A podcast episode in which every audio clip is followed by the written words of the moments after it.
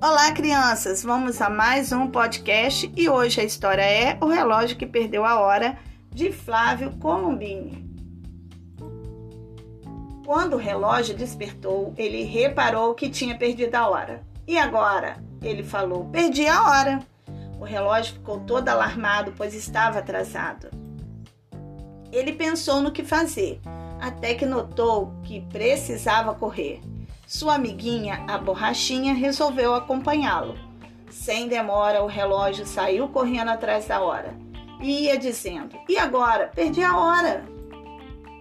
Porém, ele não conseguiu alcançar a hora, mas o relógio não desistiu. Ele saiu procurando a hora pelo mundo afora.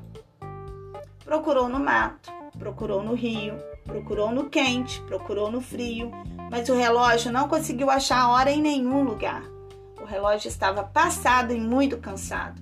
Ele dizia: E agora? Perdi a hora. Mas o relógio não desistiu. Ele pensou e decidiu que seria interessante perguntar para o elefante. Mas o elefante respondeu, num instante que nunca tinha visto a hora antes. Depois foi perguntar para o tamanduá, mas o tamanduá não tinha visto a hora passar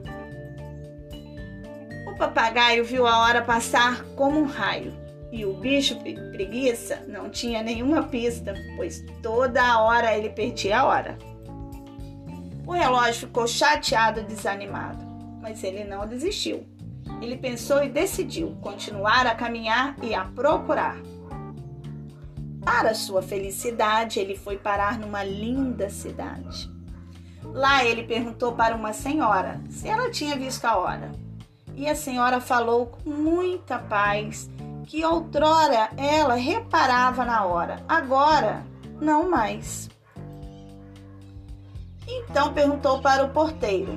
Bem cabreiro, ele respondeu que tinha jogado seu relógio fora, pois não aguentava mais olhar a hora.